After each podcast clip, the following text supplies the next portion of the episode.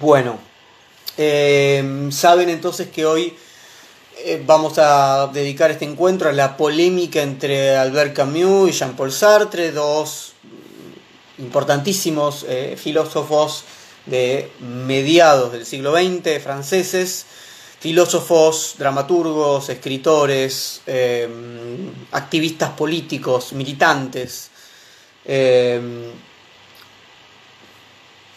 todo comienza esta, este, ¿no? esta polémica comienza con la publicación eh, de parte de Albert Camus de este libro, El hombre rebelde. ¿sí? Eh, es un libro publicado en el año 1951. Es, un, es el segundo gran ensayo de Albert Camus después de el primer eh, libro de ensayos de Albert Camus, que es el mito de Sísifo.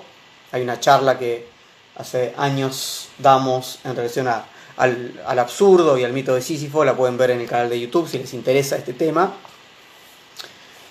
Así que después de ese primer gran ensayo sobre el absurdo, Camus trabaja en relación a la categoría de la rebeldía. Y es entonces la publicación de este libro, les comentaba en el año 51, lo que va a desencadenar el famoso debate, la polémica con Sartre y la reacción de buena parte de la intelectualidad francesa. ¿sí? Camus le dedica el libro El hombre rebelde a su maestro de filosofía, Jean Grenier, y en una carta de la época escribe, les leo, esto está, si les interesa particularmente la vida y la obra de Albert Camus, les recomiendo siempre la biografía de Olivier Todd.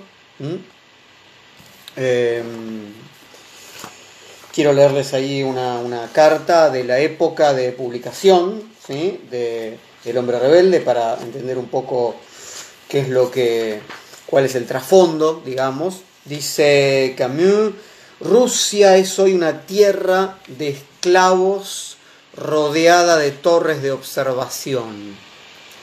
Que ese régimen concentracionario sea adorado como el instrumento de la liberación y como una escuela de felicidad futura, eso es lo que combatiré hasta el fin. Solo hay una cosa en el mundo que me parezca más importante que la justicia, si no la verdad en sí misma, al menos el esfuerzo hacia la verdad. No tenemos necesidad de esperanza, solo tenemos necesidad de verdad. Esta distinción entre esperanza y verdad es fundamental, ¿no? Porque la esperanza obviamente está asociada a que, ¿no? haciendo hoy los sacrificios necesarios, disculpen que no silencié el, celular, haciendo hoy los sacrificios necesarios, ¿sí? Eh, llegará el momento ¿no? de la felicidad futura, ¿sí? la esperanza, y Camilo dice, bueno, no, no necesitamos esa promesa futura, sobre todo necesitamos hoy y siempre ese esfuerzo por la verdad. Entonces, en ese momento Camus está bastante aislado en esta posición crítica. No es que Camus haya sido el primero que criticó a la Unión Soviética, ni mucho menos, pero, digamos, en el mundo intelectual francés, eh, Marguerite Duras había abandonado el Partido Comunista poco antes, pero era todavía poco conocida. Eh, también Edgar Morin había abandonado eh, el Partido Comunista poco tiempo antes, pero la gran hemorragia, digamos, del Partido Comunista Francés se va a dar cinco años después de la publicación de El hombre rebelde, a partir de 1956. Entonces, en ese sentido, cambió está en una posición medianamente minoritaria. El intento, digamos, hablo de la intelectualidad francesa, ¿sí? del contexto en el que se da esta polémica. Entonces, el intento del libro del hombre rebelde es pensar de qué manera los militantes que se rebelaron con un espíritu de justicia pudieron desembocar en el apoyo de los totalitarismos del siglo XX, justificando todo tipo de crímenes. Es una crítica no al espíritu de rebeldía, sino a cómo devino revolución y qué pasó con ese tipo de revoluciones y particularmente con la soviética. Su crítica atraviesa eh, digamos, distintos momentos revolucionarios, por supuesto, la Revolución Francesa, el momento del terror de la Revolución Francesa, ¿sí? También hay críticas a importantes figuras literarias como Sade, como Rimbaud, como Lotremont, Breton, ¿sí? Eh, ahí tenemos, eh, bueno, escritores surrealistas, ¿sí? como Lotremont y Breton. Bueno, el libro es muy rico respecto a las referencias.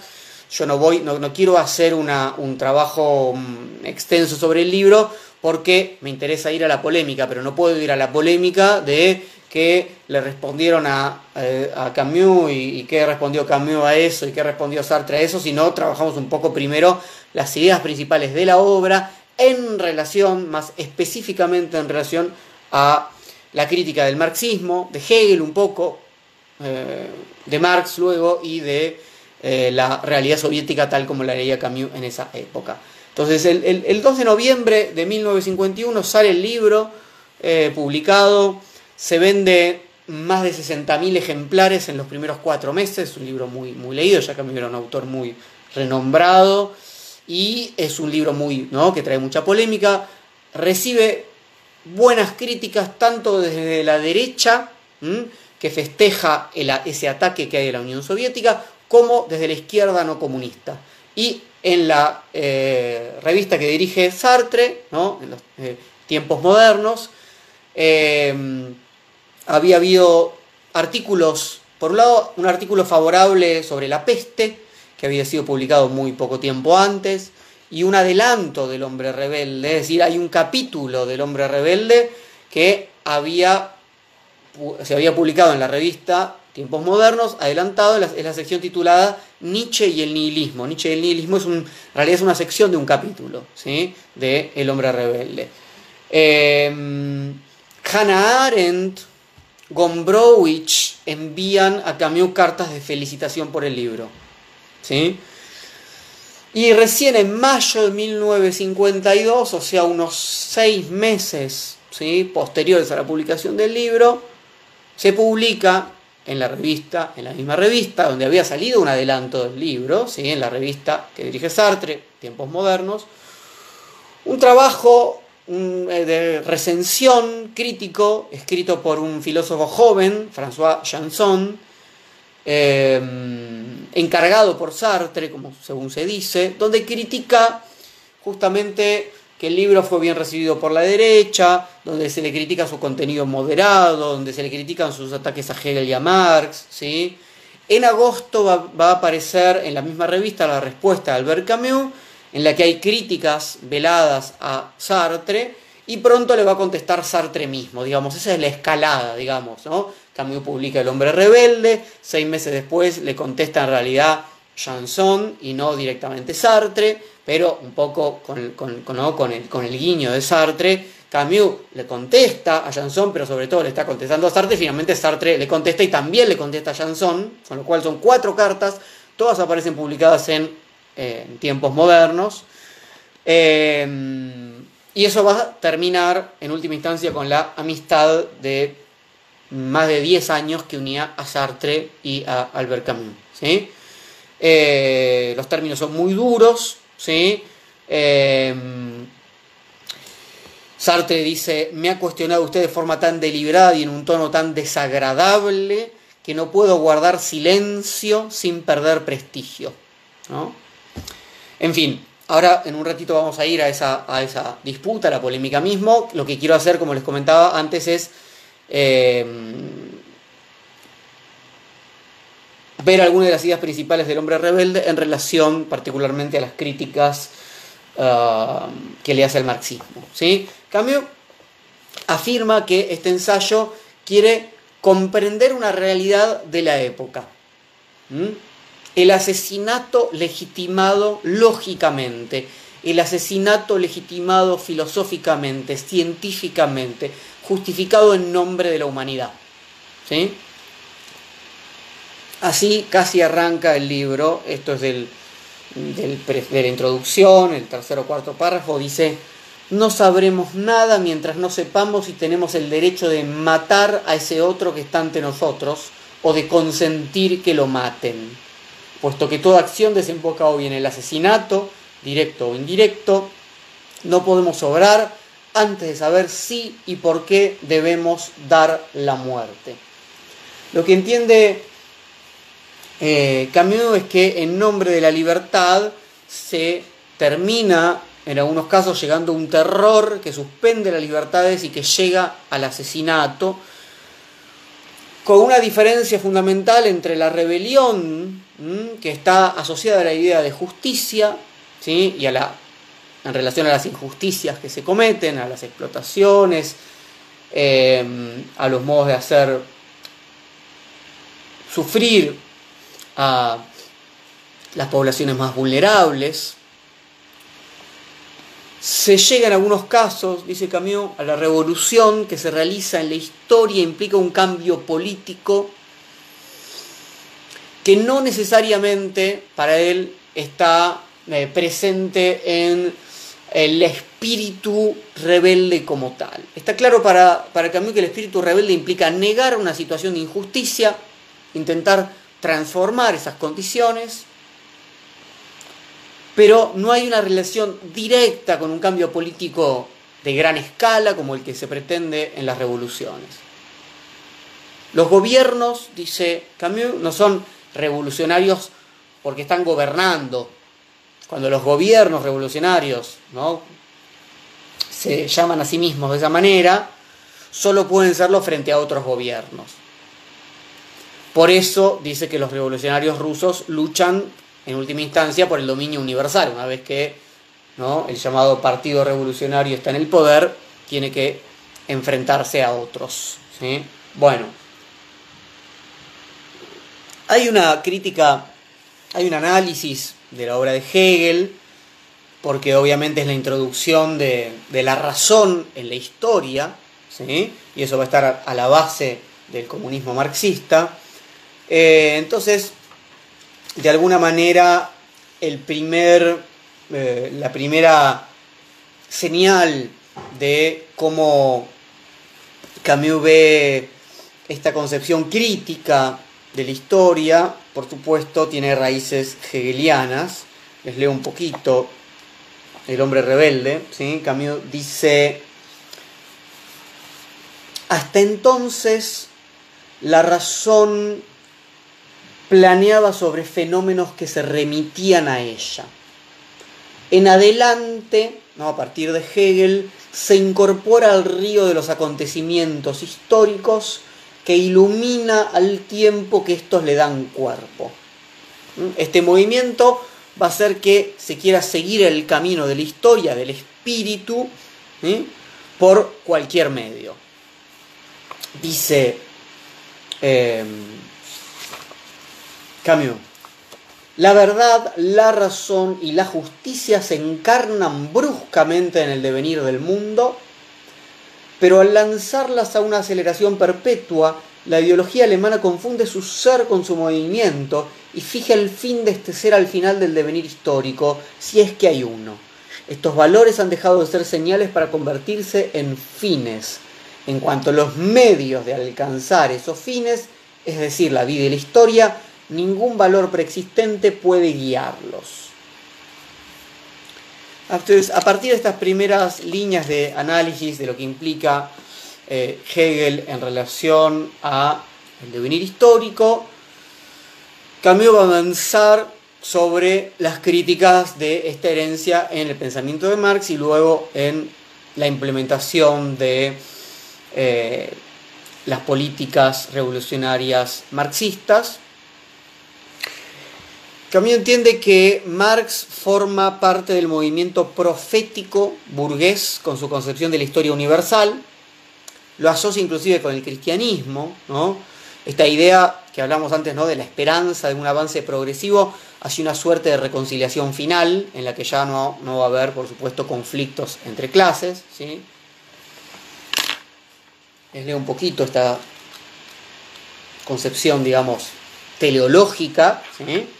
Dice, se destaca la hostilidad de los pensamientos históricos con respecto a la naturaleza, considerada por ellos como un objeto, no de contemplación, sino de transformación. Para los cristianos, lo mismo que para los marxistas, hay que dominar a la naturaleza. Los griegos opinan que es mejor obedecerla. El amor antiguo del cosmos es ignorado por los primeros cristianos, quienes por lo demás esperaban con impaciencia un fin del mundo inminente. Y lo que Camus quiere mostrar es, de alguna manera, cierta concepción de dominio, ¿sí? Eh, cierta idea de progreso eh, compartido, ¿no? dominio, progreso de lo otro, en este caso la naturaleza, una, una crítica a esta concepción de progreso, les leo un poquito más, sigo con el hombre rebelde, el progreso paradójicamente puede servir para justificar el espíritu conservador, como una letra de confianza sobre el porvenir, autoriza así la buena conciencia del amo. Al esclavo, aquellos cuyo presente es miserable y no hayan consuelo en el cielo, se les asegura que el futuro por lo menos les pertenece. El porvenir es la única clase de propiedad que los amos conceden de buen grado a los esclavos. ¿no? ¿Ven lo que les comentaba al comienzo? ¿sí? Esta utilización de la esperanza. ¿sí? de ustedes va a ser el porvenir. Bueno, esto en relación a ya no la profecía ¿no? de fin de los tiempos cristiana, sino ahora la profecía revolucionaria, como veníamos diciendo. ¿sí? La profecía de Marx, en ese sentido, sin dudas, materialista, economicista y en última instancia, como lo lee Camus, determinista. ¿no? Camus lee un Marx determinista. Les leo un poquito. Dice, su esfuerzo más fecundo consistió en descubrir la realidad que se oculta detrás de los valores formales de que hacía gala la burguesía de su época, ¿eh? detrás de la ideología. Su teoría del embaucamiento es todavía valedera porque es valedera universalmente, es cierto, y se aplica también a los embaucamientos revolucionarios, ¿no? Está diciendo Camus, bueno, sí, eh, el concepto de ideología de Marx nos permite, en última instancia, eh, mirar también lo que sucede con la ideología ¿no? que se llama a sí misma revolucionaria. Entonces Camus afirma que Marx aboga por un fatalismo activo, ¿no? en el sentido de que el capitalismo es el que por sí mismo se dirige a su propia perdición, a medida que se desarrollan las fuerzas productivas, se concentra el capital, la cuestión va a ser lo que sucede una vez que el proletariado tome el poder, por supuesto, ¿no? Entonces, leo un poco más, dice Camus, pero si el proletariado no puede evitar esta revolución ni que lo pongan en posesión de los medios de producción, sabrá, por, en, el sentido del fatalismo, ¿no? ¿Sabrá por lo menos utilizarla para el bien de todos? ¿Dónde está la garantía de que no surgirán órdenes, clases y antagonismos en su seno mismo? ¿Cómo sabemos que esto no va a llevar a nuevos conflictos de clase, etcétera, etcétera? Dice, bueno, esa garantía, dice Camus, está en Hegel. El proletariado está obligado a utilizar su riqueza para el bien universal. No es el proletariado, es lo universal que se opone a lo particular, es decir, al capitalismo. El antagonismo del capital y el proletariado es la última fase de la lucha entre lo singular y lo universal, tal como anima la tragedia histórica del amo y el esclavo en Hegel. ¿no? Si les interesa más sobre el amo y el esclavo, también hay una charla que dimos hace un par de meses. Entonces, Ahí radica un poco para Camus lo utópico, tal como él lo lee de la profecía de Marx, en esta suerte de bondad intrínseca de, del fin de los tiempos, en esta reconciliación ecuménica en la que no habrá más antagonismo. De todas maneras, Camus aprecia, valora, sin dudas, en Marx, eh, todas las denuncias que ha realizado respecto a la explotación de los obreros, las denuncias de esta hipocresía de la burguesía, pero lo que dice es que hay que revisar si, su teoría no es también responsable de justificar los crímenes eh, que em, se realizan en nombre de ese fin de la historia. La profecía de Marx, empieza diciendo Camus, no se, no se cumplió por varios motivos. Sobre todo dice que el desarrollo del capitalismo desmiente de algún modo el camino que Marx había predicho. El capital y el proletario, y, digamos, y la clase proletaria se comportaron refutando sus postulados, de acuerdo a Camus. El capital dice que ha sabido moderar sus crisis y hacer uso del Estado para corregir y planificar el crecimiento económico. ¿Mm? Recuerden que Camus ya está en esta etapa eh, que, es la que se va construyendo, digamos, el estado de bienestar, eh, ¿no? a, partir del fin de la Segunda Guerra Mundial en Europa. Eh, y dice entonces que a la vez se generó una, enorme clase media que contradice la polarización, ¿no? burgueses proletarios y la concentración de, capital en pocas manos.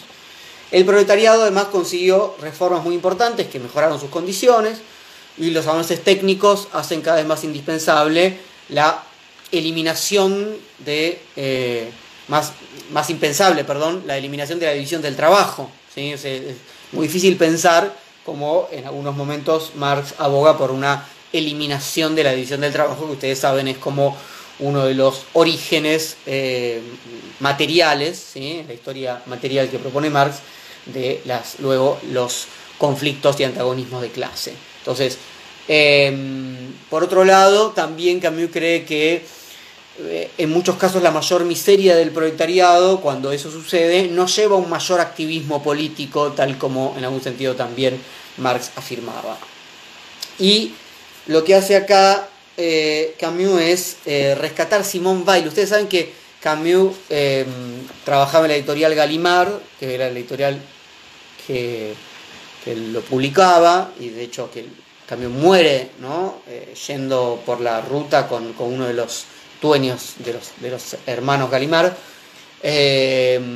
Y Camus va, a ser uno de los que rescata la, obra y, recomienda muchísimo para su publicación. Él decidía, entre otras cosas, que, se publicaba y que, no se publicaba en Editorial Galimar durante varios años. Y va a rescatar y valorar la obra de Simón Weil, ¿sí? Simone Weil, W-E-I-L, para quien no la conozca. Eh, tiene una obra maravillosa que se llama La condición obrera. Digo porque acá hay una referencia en relación a eso y que para quien no conozca la obra realmente vale la pena. Dice esto, hay que leer los textos de Simone Weil sobre la situación del obrero de fábrica para saber a qué grado de agotamiento moral y de desesperación silenciosa puede llevar la racionalización del trabajo. Simón Weil tiene razón al decir que la situación obrera es dos veces inhumana, privada de dinero, primeramente, y luego de dignidad. Un trabajo en el que uno puede interesarse, un trabajo creador, aunque esté mal pagado, no degrada la vida. El socialismo industrial no ha hecho nada esencial en favor de la situación obrera, porque no ha tocado al principio mismo de la producción y de la organización del trabajo, que por el contrario ha exaltado.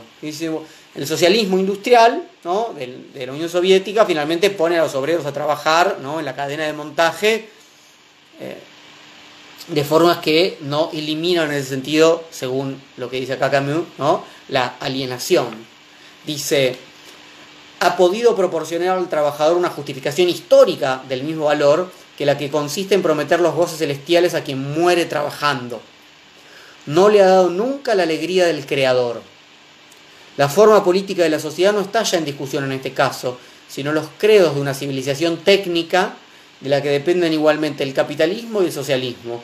Todo pensamiento que no haga adelantar este problema apenas toca a la desdicha obrera. ¿no? También entiende que el problema es el problema del avance técnico eh, que, impide un, cierto modo, digamos, transformar el modo de producción que lleva a una masificación del trabajo, digamos, mecanizado, tal como había dicho Marx, ¿no? el, el, obrero como apéndice de la máquina. Entonces, tanto el socialismo como el capitalismo han sido tomados por la carrera productiva, son servidores de la técnica y los proletarios siguen trabajando para ese continuo aumento de la producción. Sobre todo, bueno, en épocas de Guerra Fría y de competencia entre ellos. Entonces, se pregunta Camus. ¿Cómo un socialismo que se decía científico ha podido tropezar así con los hechos? Bueno, la respuesta es sencilla, no era científico, dice Camus en El mito de Sísifo. Entonces, el fin de la historia de tipo hegeliano se complica aún más en Marx, ¿no? O se llega a la sociedad sin clases y sin contradicciones de otro tipo, cosa que siempre está más lejos, o se acepta que la dialéctica no tiene una especie de momento último, momento final. Para Camus ese fin de la historia sirve como principio justamente de, justificación de las arbitrariedades, de los terrores, ¿no? Y queda el nihilismo, la construcción de los campos, ¿no? de los gulags. Una vez que, es esta lectura de, de la obra de Marx, analiza la obra y las acciones de Lenin, afirma que Lenin es un estratega, que solo le interesa la eficacia, que deja de lado la moral, ¿no? Camus es un moralista, sin dudas, sostiene que la, revolución eh, la va a llevar a cabo una, vanguardia que va a utilizar el proletariado cuando sea necesario, y que una vez tomado el poder, supuestamente el Estado que iba a debilitarse cada vez más hasta desaparecer, va a tomar otra función, ¿no? Lenin afirma que una vez socializados los medios de producción hay una nueva misión para el Estado, la de conducir a todos hacia esa economía socialista. Leo un poquito esta crítica.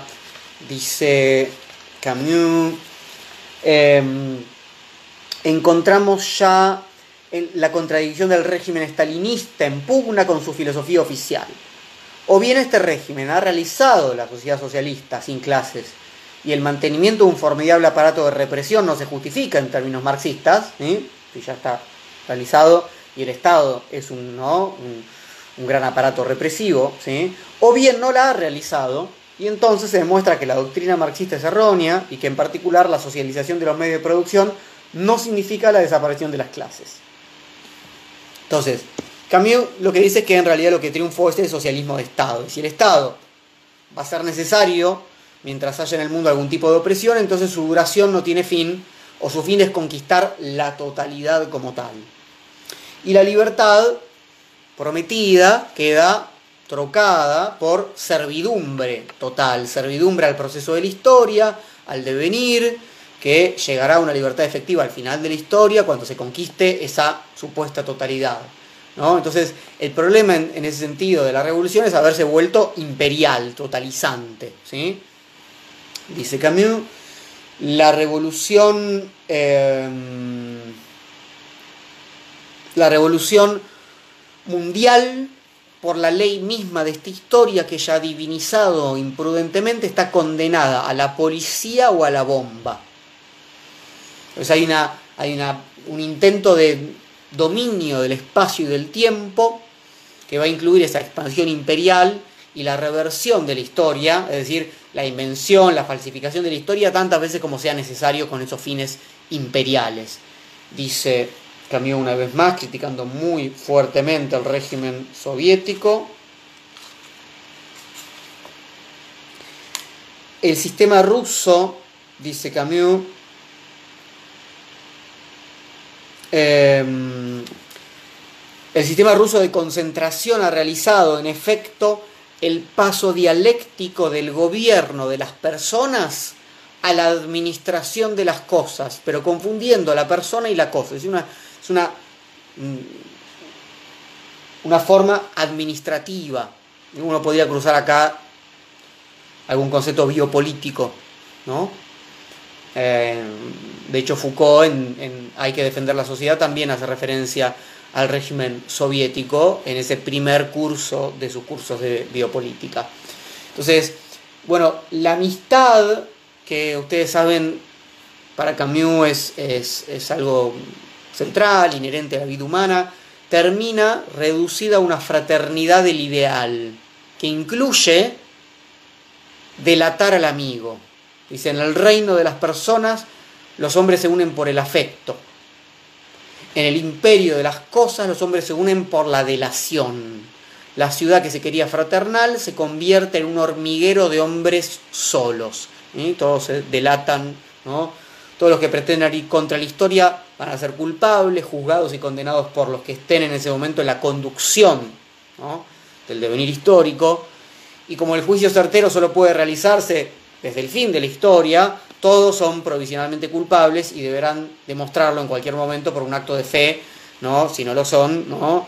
Eh, acto de fe en la, causa, en el líder que la dirige, etcétera, etcétera. Dice, les leo un poquito más, así ya pasamos a la, polémica, una vez ¿no? entendida un poco la, posición de, de Camus en El hombre rebelde, dice, los pensamientos que pretenden conducir a nuestro mundo en nombre de la revolución se han hecho en realidad ideologías de consentimiento, ideologías de consentimiento, no de rebelión.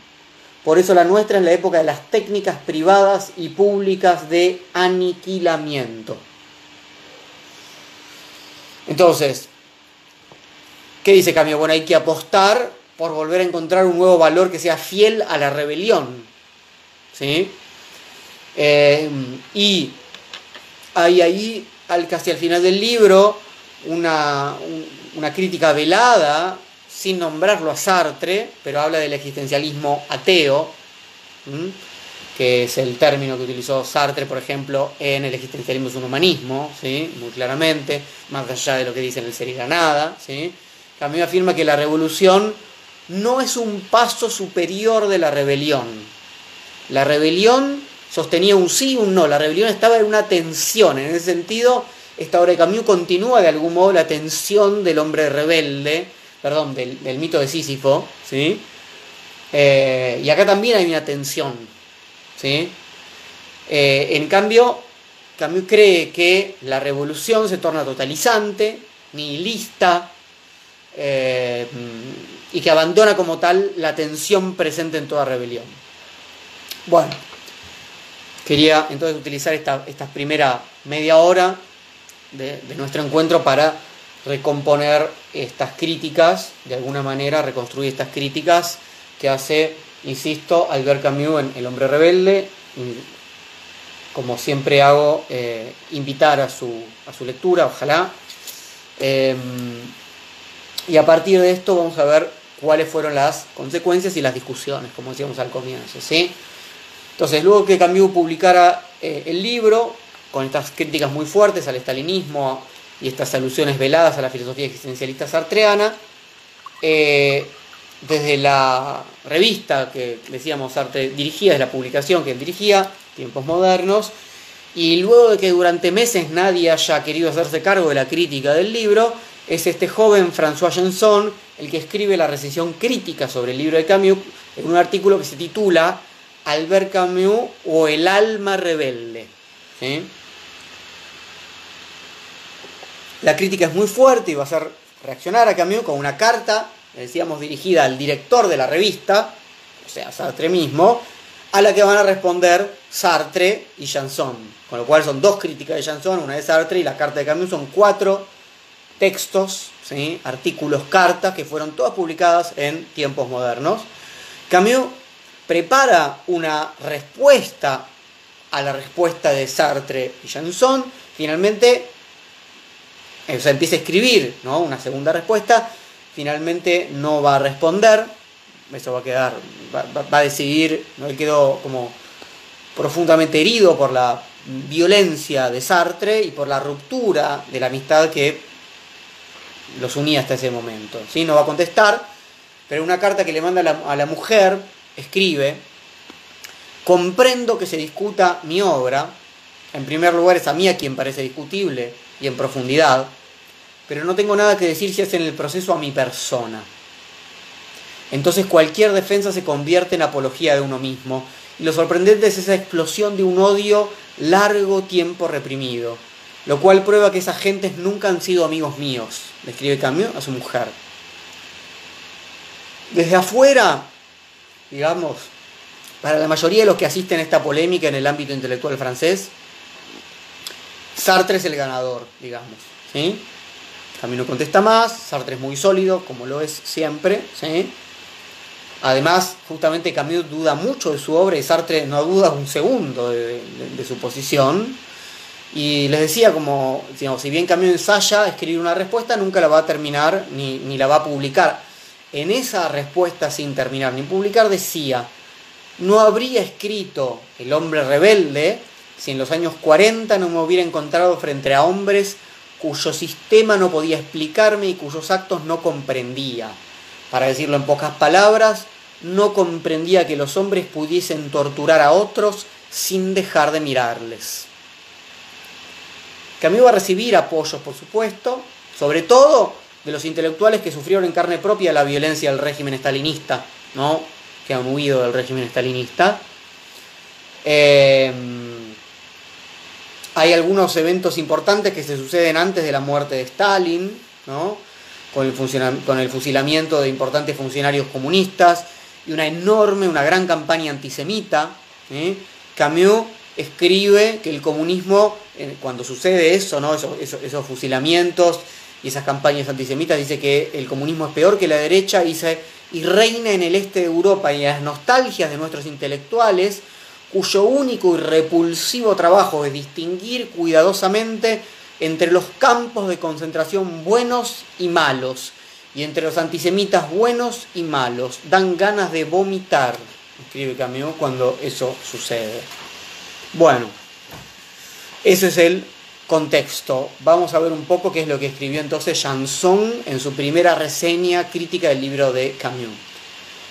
Eh, Janson se pregunta por qué motivo el libro de Camus cayó tan bien en sectores tan distintos, incluyendo a muchos medios de la derecha. ¿no? una crítica muy tradicional. Mira, esto le cayó muy bien a la derecha, ¿no? Le estás haciendo el juego a la derecha, como se dice ¿no? acá. Dice, cito, Janson, ¿pudiera explicarse esta satisfacción general por una cierta inconsistencia de su pensamiento que lo haría indefinidamente plástico y maleable, apto para sufrir múltiples y diversas formas? ¿Sí? Que le cae bien a tanta gente, ¿no? Entonces, se lo acusa de una suerte de humanismo vago y acomodaticio, ¿no? donde casi todos pueden estar un poco a favor. Después Janson pasa un poco a la forma, al estilo del libro de Camus. Dice que es demasiado bella. Dice que las, las fórmulas están muy bien pulidas, que aparecen como trascendentales, o sea, como universales, es decir, como incompatibles con una conciencia situada. ¿no? Eh, es interesante, ¿no? Porque hace una, crítica a una, una, estética que está como por fuera de la historia, justamente, ¿no? Eh, que condice un poco con la crítica que hace Camus a cierto modo de comprender la historia. Entonces dice, bueno, que al igual que pasa con la peste, Camus estaría mirando y juzgando desde afuera, como si fuera un ángel, digamos, ¿no? Critica a Camus dejar de lado las razones históricas o económicas de las revoluciones, reducirlas todos a una suerte de hilo conductor metafísico. Esto es importante, yo lo salteé, pero el, hombre rebelde empieza con una rebeldía metafísica. Bueno, ah, también hay otra charla, si les interesa, está también en el canal de YouTube, se llama eh, Mitologías de la Rebelión. Mitologías de la Rebelión, la pueden buscar por ahí, donde trabajo un poco más esta parte de la, de la eh, rebeldía metafísica, de la lectura de Caín, etcétera, etcétera. Bueno cuestiones más teológicas, ¿sí? Eh, entonces, bueno, Janson critica un poco este costado de, intentar divinizar al hombre, ¿no? esa, cuestión de, conquistar la totalidad, etc. Dice así, vemos que este extraño concepto de la historia implica suprimirla en su calidad de tal. O sea, es decir, Janson entiende que finalmente Camino está evitando ¿no? Este, la historia como eh, como se da por fuera de estas grandes conceptualizaciones que hace Camus. ¿sí? A Camus le interesan, parece, según Janson, las discusiones teológicas, las discusiones metafísicas, más que los movimientos reales del que tiene hambre. ¿sí? Hay una frase muy eh, certera, dice, evidentemente Camus no cree en las infraestructuras. ¿sí? ¿No? Está en el nivel superior solamente, ¿no? Entonces acusa a, Camus de malinterpretar y de reducir el pensamiento de Marx. Dice que la teoría marxista que Camus critica tiene grandes diferencias con el verdadero movimiento del pensamiento de Marx, pero sobre todo lo singular del fenómeno revolucionario queda silenciado bajo la gran teoría sobre la revolución que hace Camus. ¿no? Cito un poquito. Esta falsa historia de las revoluciones fracasadas, ¿Será solo una historia fracasada de las ideologías revolucionarias? ¿Eh? Lo que escribió Camus, ¿no? Una historia fracasada de las ideologías revolucionarias. ¿no? Entonces, eh, dice que Camus somete a las ideas de la filosofía un trato torpe y entonces eh, eso le permite culpar a Hegel de esta divinización de la historia y del hombre. Y cuando tiene que criticar a la burguesía, respecto a esta contradicción entre los valores formales y sus prácticas reales, ¿no? No tiene conceptos para hacerlo, Camilo, porque rechaza justamente la infraestructura e inventa el pecado de clase, la hipocresía burguesa sin poder explicarla. Otra vez, se queda en el ámbito moral, Camus. Entonces, por un lado, Camus afirma la injusticia del mundo, pero a la vez niega la única salida eficaz para solucionar esa injusticia. Y entonces lo que queda es una afirmación del statu quo, ¿no? Entonces, eh, lo que dice Jansson es, esto es una filosofía conservadora. Finalmente, si decís, uy, que, ¿no? Cuán injusto, qué terrible, pero esta, esta que parece ser la única solución eficaz es igual o peor en algún sentido, entonces, bueno, dejemos las cosas tal como están. Janson acusa a Camus de no sufrir en carne propia las injusticias y por eso llamar la atención sobre la injusticia mayor que provocaría el repararla. Eh, pero su crítica mayor tiene que ver con este problema de la eficacia. Asociado en Camus, recordemos, el hombre rebelde a, a la técnica. ¿sí? Em, Camus critica sin entender que cualquier solución que proponga tiene que ser eficaz si es que va a cambiar algo. Eh, cree en un misterio de la ineficacia, Camus, ¿no?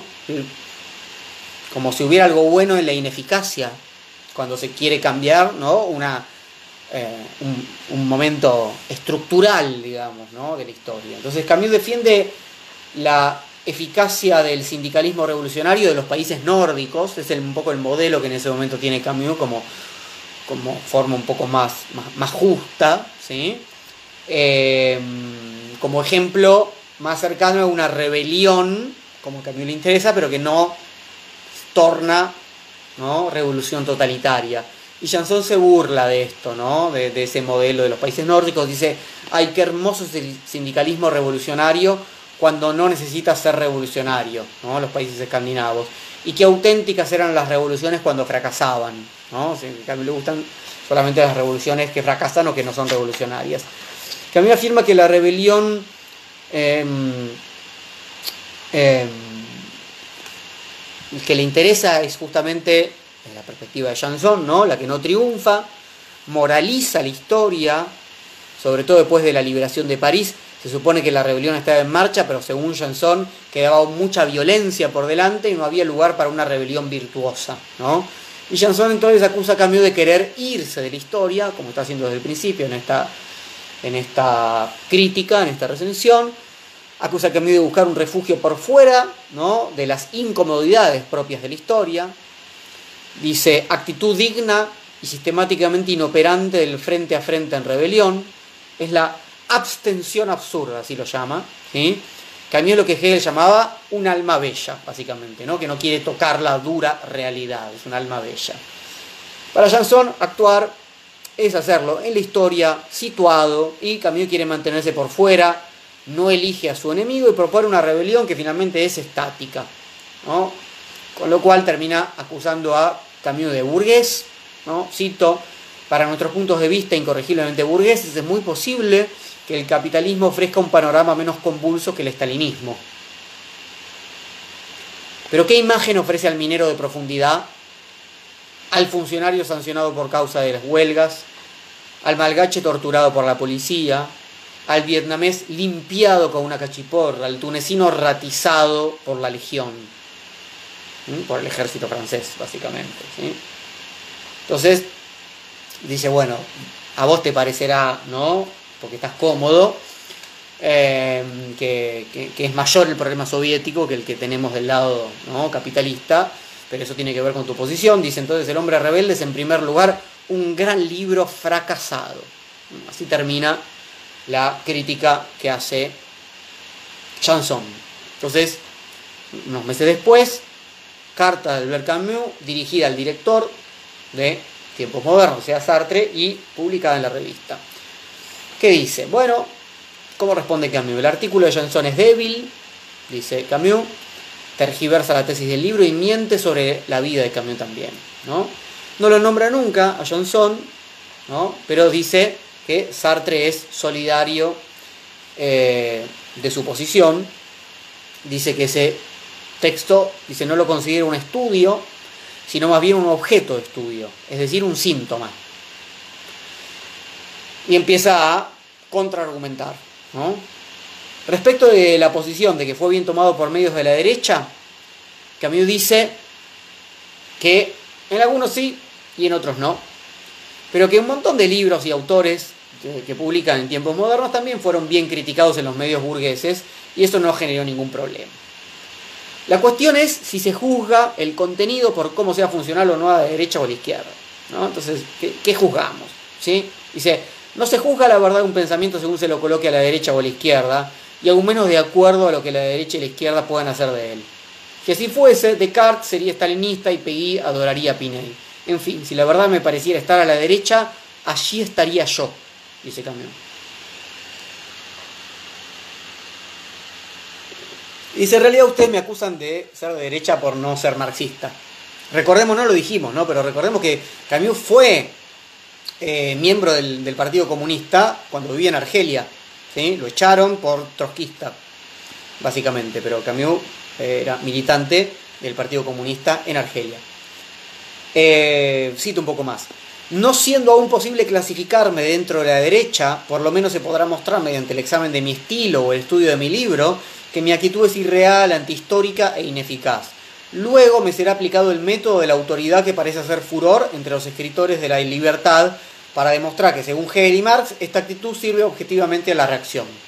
¿no? Me van a acomodar ¿no? en la en, el lugar conservador. Entonces, discute esto que decíamos hace un rato. Primero, la idea de que su libro estaría demasiado bien escrito y demasiado bello para hacer una, una protesta real. Dice, apenas reparé en lo poco cortés de hacer creer que el buen estilo es de derecha y que los izquierdistas deben por virtud revolucionaria escribir en jerga y mal.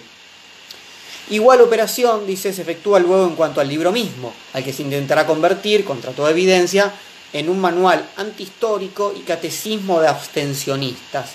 Serán utilizados entonces los escritos canónicos, quiero decir Hegel y Marx, para demostrar que a pesar de mi extensa crítica a la moral formalista propia de la burguesía, ese irrealismo sirve en verdad al pensamiento reaccionario.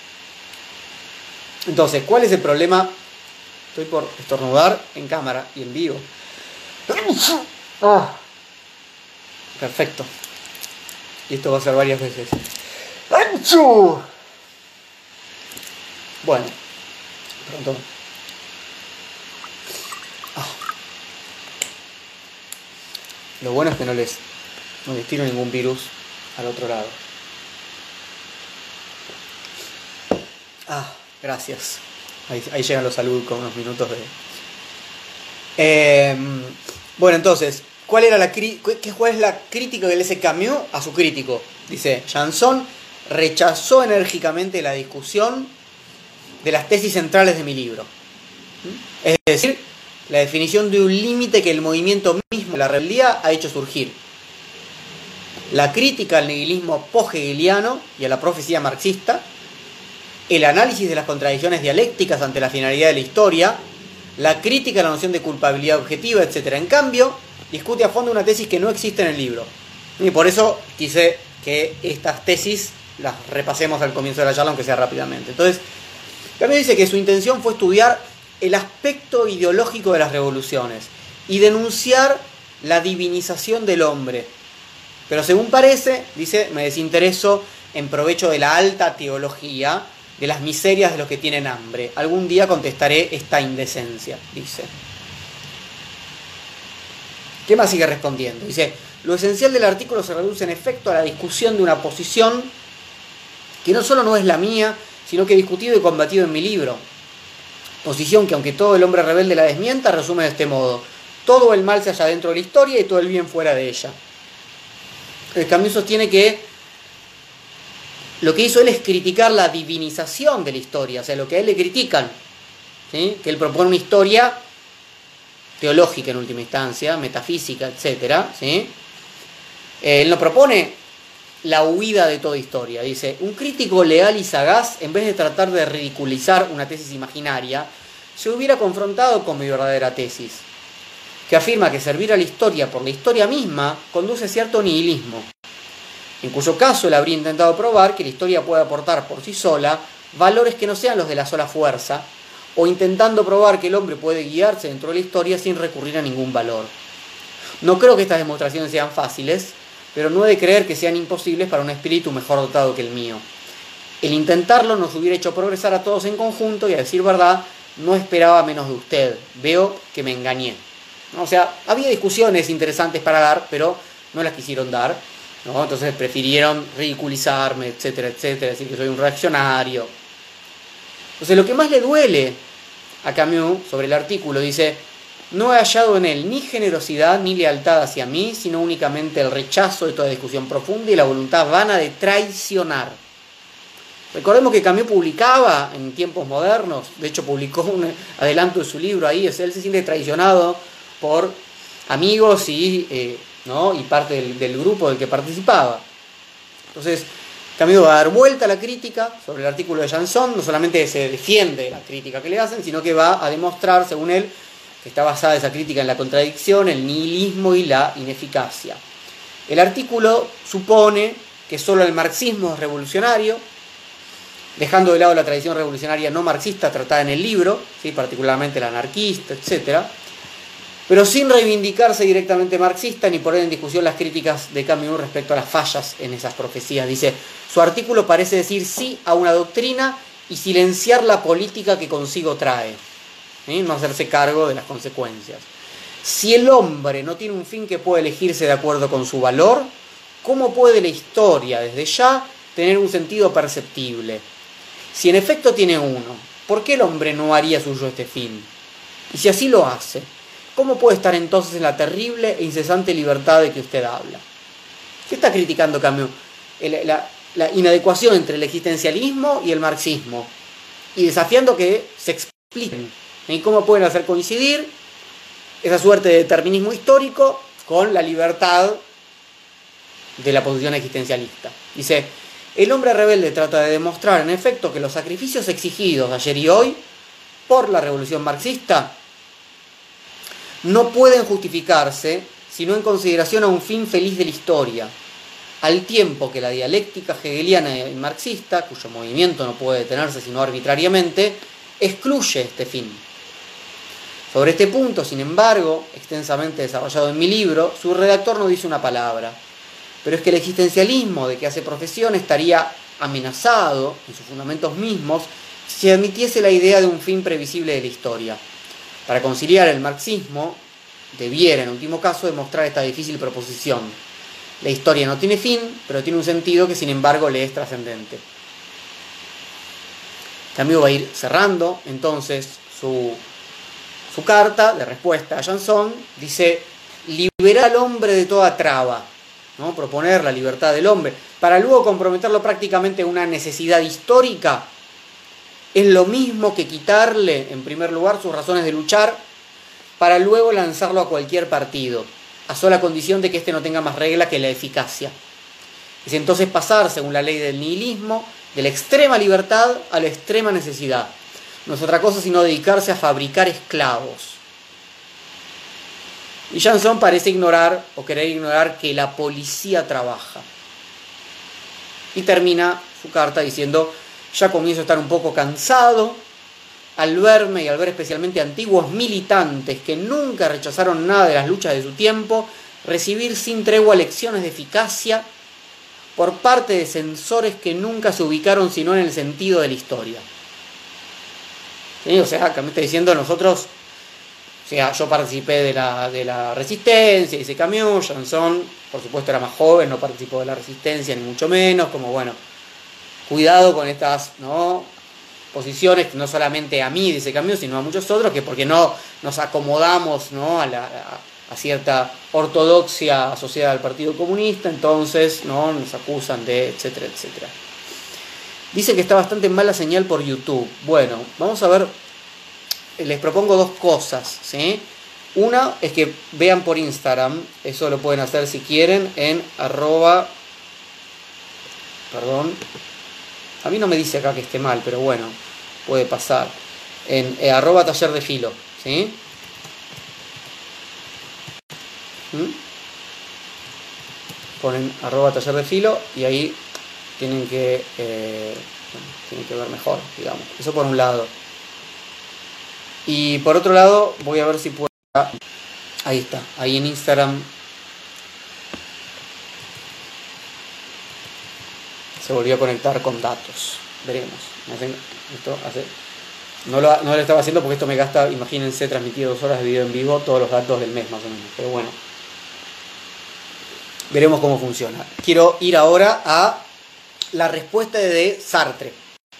Recuerden entonces, hombre rebelde, respuesta de Janson, respuesta de Camus, que es lo que vimos recién, y luego respuesta de Sartre y de Janson otra vez. La de Janson la voy a dejar de lado, me voy a dedicar solamente a la respuesta de Sartre. Bien. Sartre arranca su publicación dando por terminada la amistad y habla de una vanidad herida en cambio. Dice, ha escrito usted que mi colaborador, Janson, quisiera que nos rebelásemos contra todo excepto contra el partido y el Estado comunista. Pero por mi parte veo que usted se revela más fácilmente contra el Estado comunista que contra usted mismo.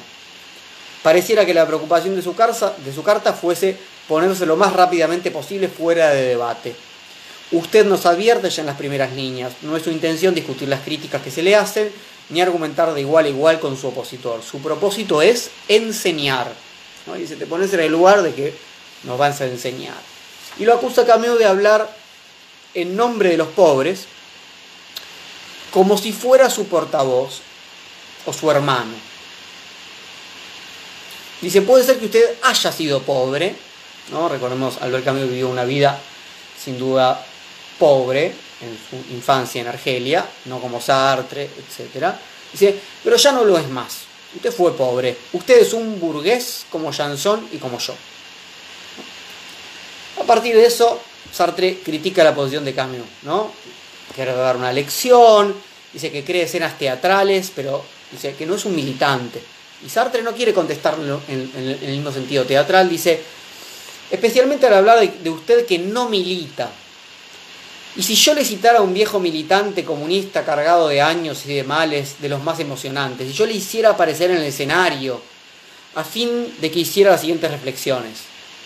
Estoy cansado de ver burgueses como usted que se encarnizan contra el partido, que es mi única esperanza, burgueses incapaces de poner nada en orden. No digo que el partido está a salvo de todas las críticas, digo que hay que merecer el derecho de poder criticar. ¿no? Sartre dice, no voy a armar esta escena, pero la arma, ¿no? La propone ahí, ¿no? dice, bueno, ¿quién merece hacer la crítica? ¿No? Alguien que no milita, alguien que no se la juega.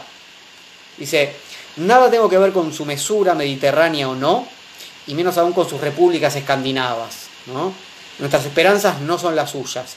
Y quizás sea usted mi hermano, la fraternidad cuesta tan poco, pero ciertamente no es mi camarada. ¿Mm? No somos compañeros de causa, de armas. Dice, qué emoción, ¿eh? Esto sería a militante, militante y medio.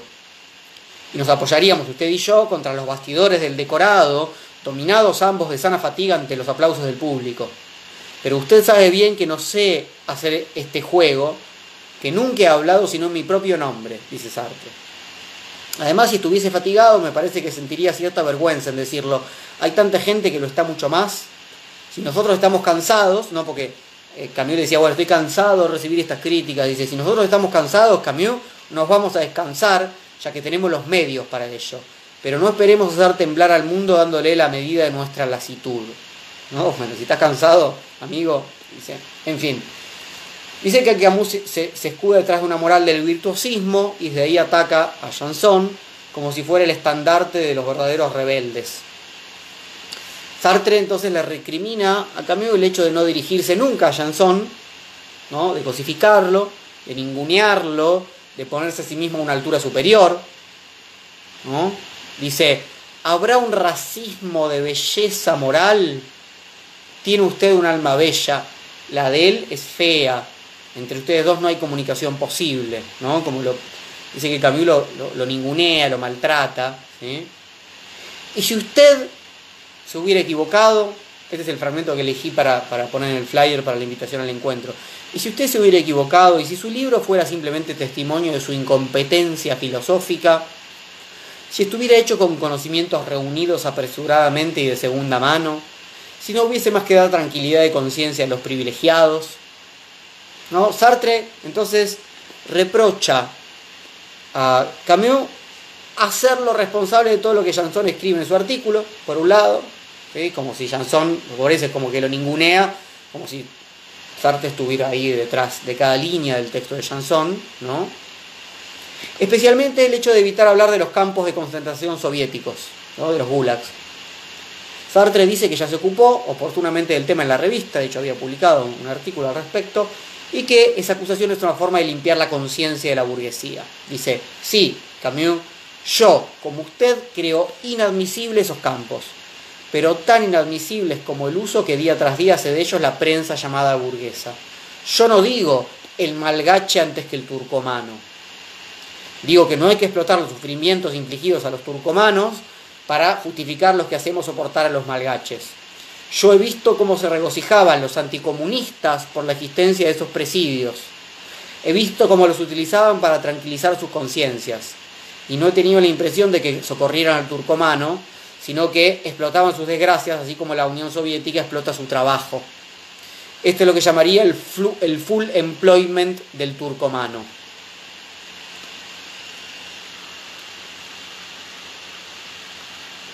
¿No? Entonces Sartre está diciendo, bueno, sí, a mí tampoco me gustan los, los campos de trabajo, los campos de trabajo forzados, etc. Pero eso no hace que, que se explote menos del lado capitalista, sino que justamente sirve para explotar con más ¿no? ahínco, porque total del otro lado son iguales o peores, y entonces, etc. Dice, lo que debía probar, provocar la indignación y quizá la desesperación era la idea de que un gobierno socialista apoyado en un ejército de funcionarios hubiera podido sistemáticamente reducir los hombres al servilismo. Sartre afirma entonces que se usan los campos de trabajo forzados soviéticos para cerrarle la boca a los intelectuales de izquierda. Pero dice, los campos son un problema de todos, no de la gente de izquierda. Dice, la cortina de hierro solo es un espejo y cada una de las mitades del mundo refleja la otra mitad. A cada paso de la tuerca de aquí corresponde allá una vuelta de tornillo. Sartre acepta que Camus se ganó el derecho relativo de hablar de los campos soviéticos, ¿no? Porque Camus hizo una, ¿no? muchas defensas ¿no? de los oprimidos. El problema es utilizarlos para denigrar a los intelectuales de izquierda locales. ¿no? Y peor es no poder tomar partido frente a enfrentamientos como el de Indochina en esa época. Sartre no duda. Dice, en cambio, a mí al contrario, me parece que la única manera de acudir en ayuda de los esclavos de allá es tomando el partido de los de aquí. Y pasa ahora a discutir las críticas al existencialismo que están formuladas, que fueron formuladas por cambio esta relación entre libertad y determinismo. ¿no? Sartre eh, dice que cuando habló de. cuando Camus habló de libertad sin freno, parecía referirse al existencialismo, pero es información de segunda mano. Dice que Camus no va a las fuentes ni con, ni con el existencialismo de Sartre, ni con Hegel. ¿no? Acá es el profesor Sartre que lo amonesta. Dice, no me aventuro a aconsejarle que se remita a El ser y la nada. La lectura le parecerá inútilmente ardua. Usted detesta las dificultades de pensamiento y rápidamente decreta que no, hay, que no hay nada que entender para evitar anticipadamente el reproche de no haber entendido nada. ¿Sí? fuerte, Sartre le dice, no podés ni entender mi libro, entonces criticás un existencialismo que no conoces, ¿no? Y lo mismo haces con Hegel, y lo mismo haces con Marx, etc. Siempre, ¿no? Camus, que no se había formado, ¿no? En las, en las grandes eh, universidades y super elitistas de, París, ¿no? Eh, era ninguneado por, por, por Sartre y no solamente por Sartre, ¿no? En ese sentido. De hecho, hasta hoy es ninguneado como una suerte de pensador para estudiantes de secundaria, digamos, y no eh, un, filósofo, digamos, ¿no? como tal. Le dice entonces que Camino entiende el concepto de libertad del existencialismo, que confunde el plano político con el filosófico. Eh, tampoco hay nada similar a una naturaleza humana, le dice, dice, son estas dos ideas difíciles, lo convengo. El hombre es libre el hombre es el ser por quien el hombre puede convertirse en objeto. ¿no? Son esas dos concepciones las que definen nuestra ley presente y permiten comprender la opresión. Nuestra libertad de hoy solo es la libre elección de luchar para ser más adelante libres. ¿no? Y el aspecto paradójico de esta fórmula expresa simplemente la paradoja de nuestra condición histórica, dice Sartre.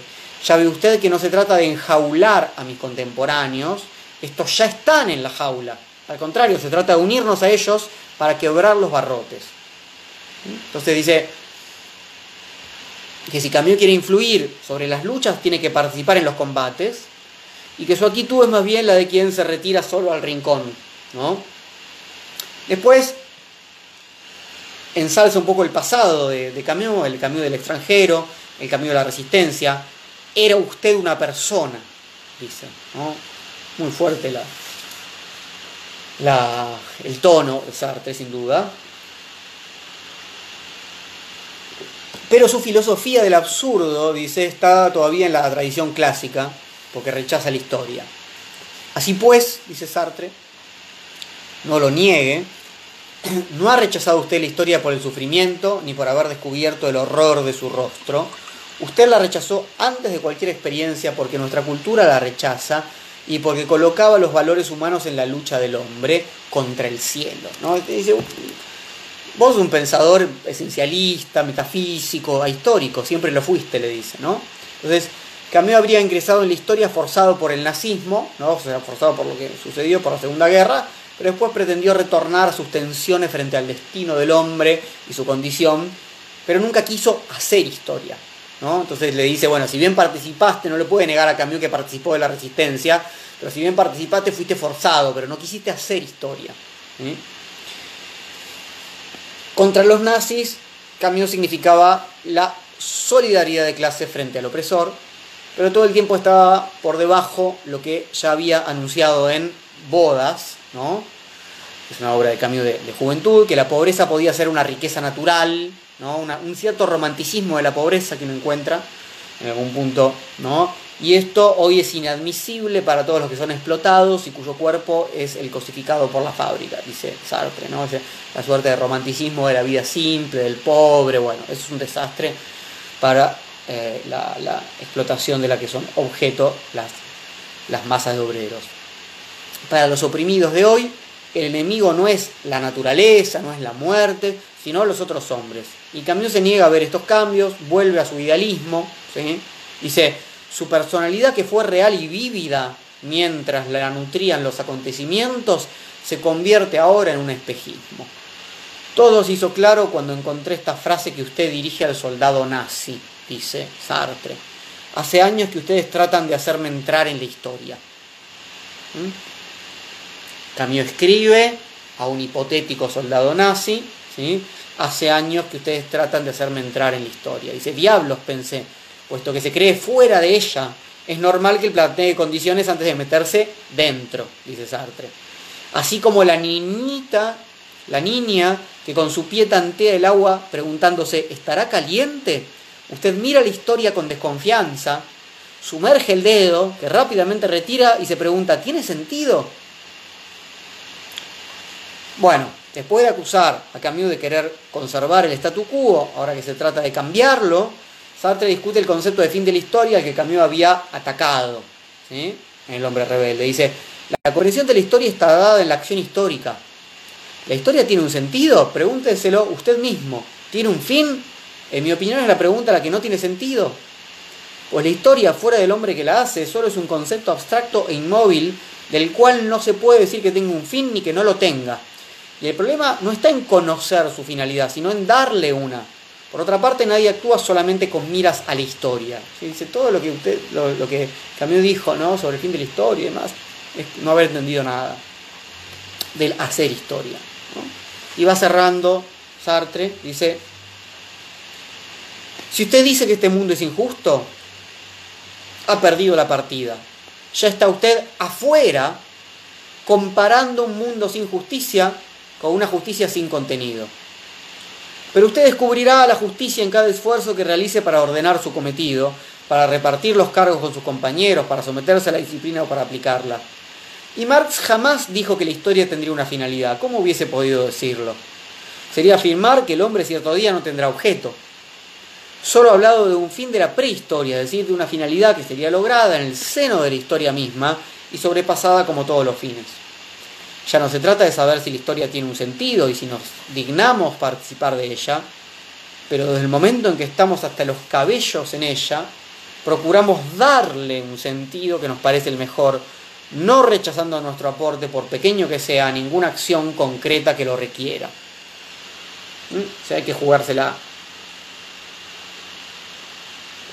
El final es eh, insultante, digamos, cortante. Sartre acusa Camus de haberse vuelto violento y terrorista, dice. El terror, con mayúsculas, el terror, cierra Sartre la carta, es una violencia abstracta. Usted se convirtió en terrorista y violento cuando la historia, la que usted rechazaba, a su vez lo rechazó. Es que usted solo era una abstracción de rebelde. Su desconfianza por los hombres le hizo presumir que todo acusado era ante todo un culpable. De allí sus métodos policiales con Janson. En primer lugar, su moral se cambió en moralismo. Hoy solo es literatura, quizá mañana sea inmoralidad. No sé qué ocurrirá con nosotros. Quizás nos volvamos a encontrar en el mismo campo. Quizás no. Los tiempos son duros y entreverados. De todas maneras, es bueno que pudiera decirle cuanto pensaba. La revista le está abierta si usted quiere contestarme, pero yo ya no he de volver a contestarle, le dice Sartre. Le dije lo que usted fue para mí y lo que usted es ahora. Pero cuanto usted pueda decir o hacer en respuesta, rehusó, dice, combatirlo. Espero que su silencio haga olvidar esta polémica. Cierra Sartre su carta. Bueno, y cierro yo mi exposición porque quisiera que podamos conversar. No quiero concluir, levantar banderas por Sartre, porque a mí me parece que vimos cuáles son las posiciones, desde dónde y de qué manera eh, argumenta cada quien.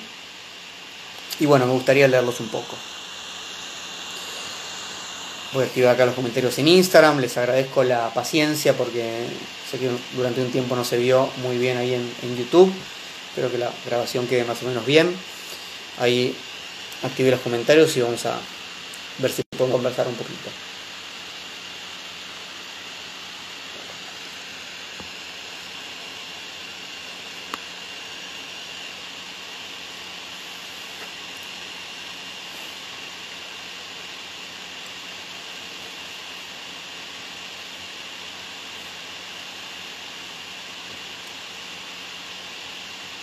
Muchas gracias.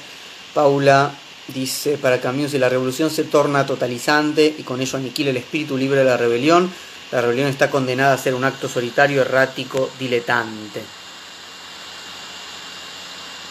La historia de la Unión Soviética le dio la razón a Camus, dice Silvia Sánchez Urite. Eh, Carlos Benítez dice lo que se hace evidente es de qué lado queda la crueldad.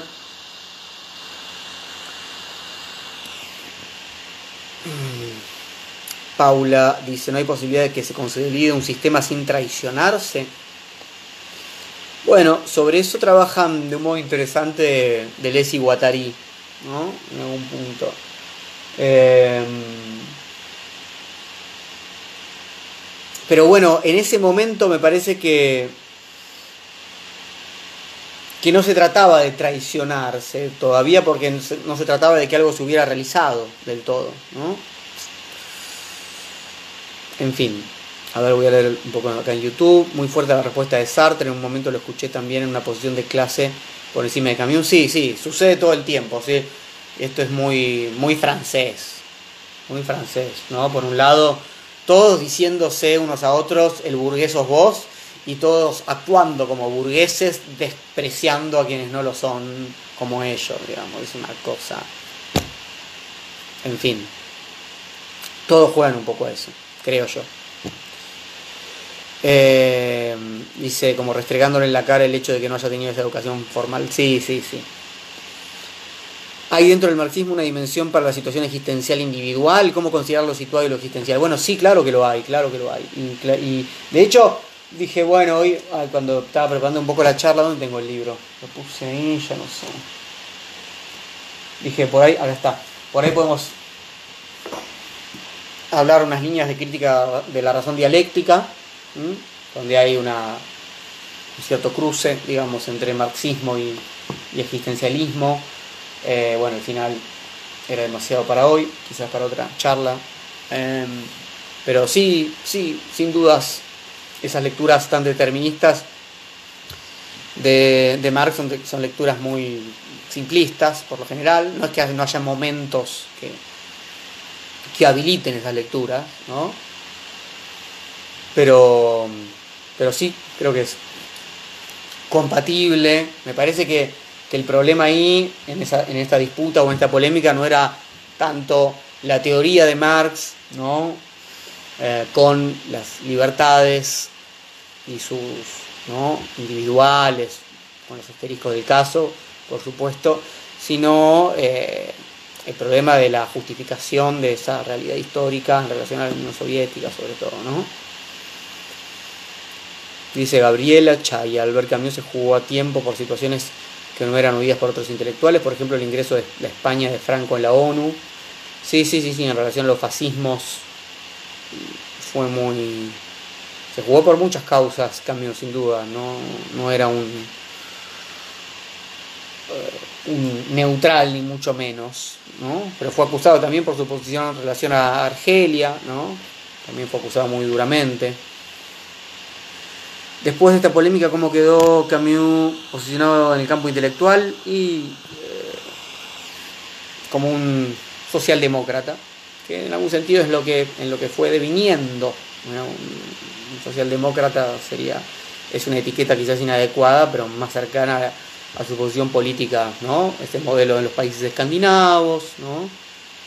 Básicamente, ¿no? Una, una centroizquierda, ¿no? ¿Se puede leer una recomposición de la disputa Marx contra Bakunin sobre la funcionalidad de la revolución en su conquista o no del Estado?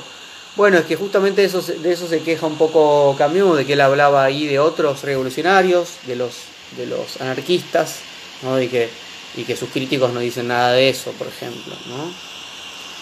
Digo, ¿qué rastros de la escuela de Frankfurt se puede encontrar? Eh, bueno, me parece que, dice Ezequiel, ¿no? Hay alguna crítica férrea de la modernidad, me parece que en esa, esa crítica la noción de progreso, de eficiencia técnica, de dominación de la naturaleza, hay cruces posibles con la escuela de Frankfurt. Claro, sí, sí. sí, sí. Silvia Sánchez Urite dice, a mí me parece una pelea de egos. Y en algún sentido estaba presente, porque además había una relación personal, y entonces me parece que hay algo un poco inevitable ahí, ¿no? Dice Lautaro de la Arena, en mi opinión que a mí fue valiente y se ganó cierto aislamiento, hay un poco de racismo en la soberbia de clase de Sartre. Puede ser, puede ser. Richard Fry dice que en algunos sitios ha salido que su muerte fue planeada por la extinta KGB. Sí, sí, parecen un poco hipótesis un poco conspira, conspiracionales, pero bueno, ¿cómo saberlo? ¿no? Eh, conspirativas, querría decir. También se, dijo, se habló de, mm, venganzas por su posición en relación a la, liberación de Argelia, no solamente agentes de KGB, entonces, en fin, no sé.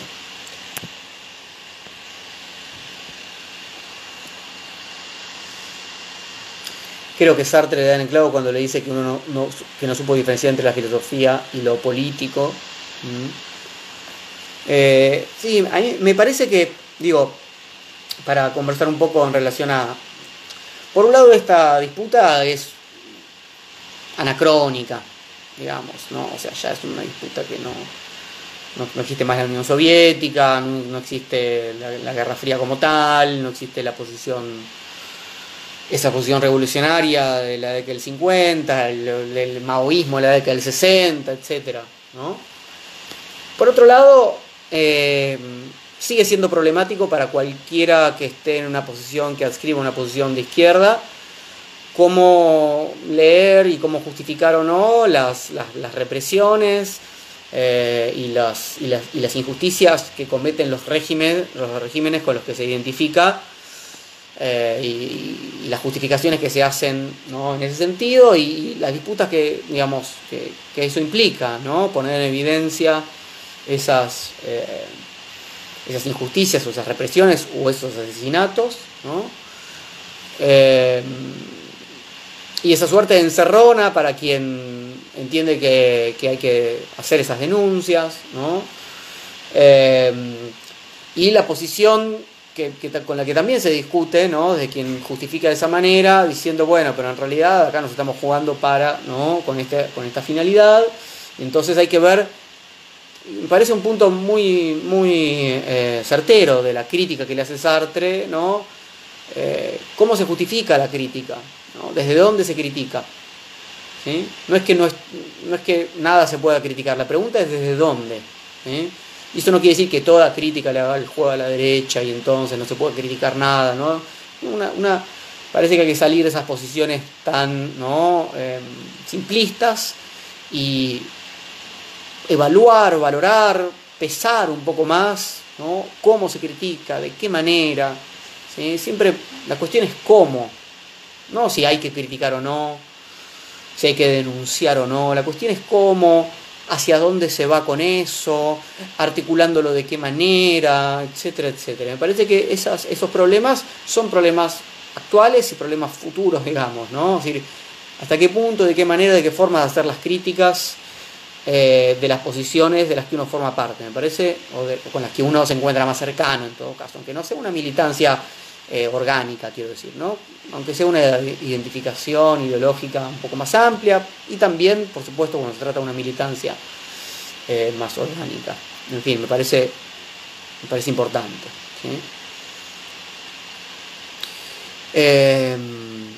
Bueno, nada, les agradezco mucho eh, a, todos los que se quedaron hasta este momento y nos vemos el próximo domingo, es el último encuentro de, Filosofía la Gorra en apoyo a los espacios culturales, así que espero verlos el domingo que viene para, para, ese encuentro último. Les mando un abrazo y nos vemos la próxima.